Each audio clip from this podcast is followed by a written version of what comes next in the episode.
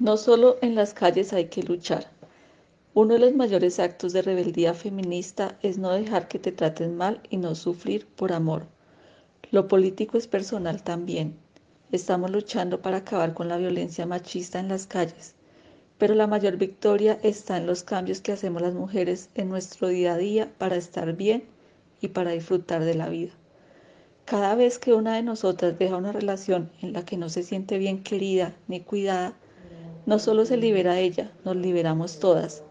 Cada vez que una de nosotros empieza a tomar decisiones y a cuidarse, nos liberamos todas. Cuando una mujer logra salir de una relación de explotación o de violencia, impulsa sin saberlo a muchas otras mujeres que con su ejemplo pueden ver que sí se puede.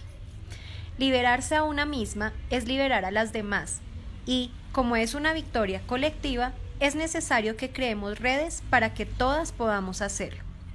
Redes en las que las mujeres que sufren se sientan escuchadas, creídas y acompañadas.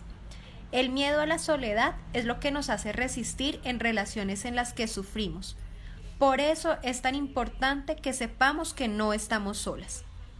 También es importante que entendamos que esto es un problema político, Salir de relaciones en las que no te cuidan es una auténtica rebelión personal, un acto transformador y revolucionario de primer orden.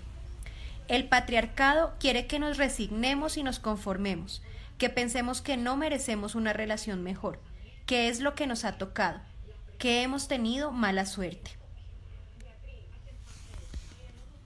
Pero no es una cuestión de suerte, le pasa a millones de mujeres en el mundo.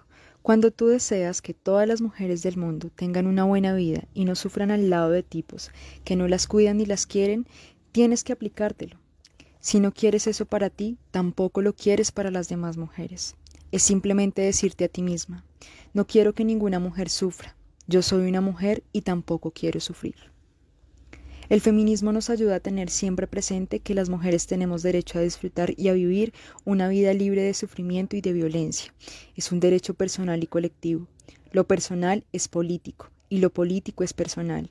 Y si queremos que el amor romántico deje de ser patriarcal, hay que empezar por nosotras mismas y tener claro que no solo en las calles hay que luchar. La batalla es día a día, en nuestras relaciones y en nuestra cotidianidad.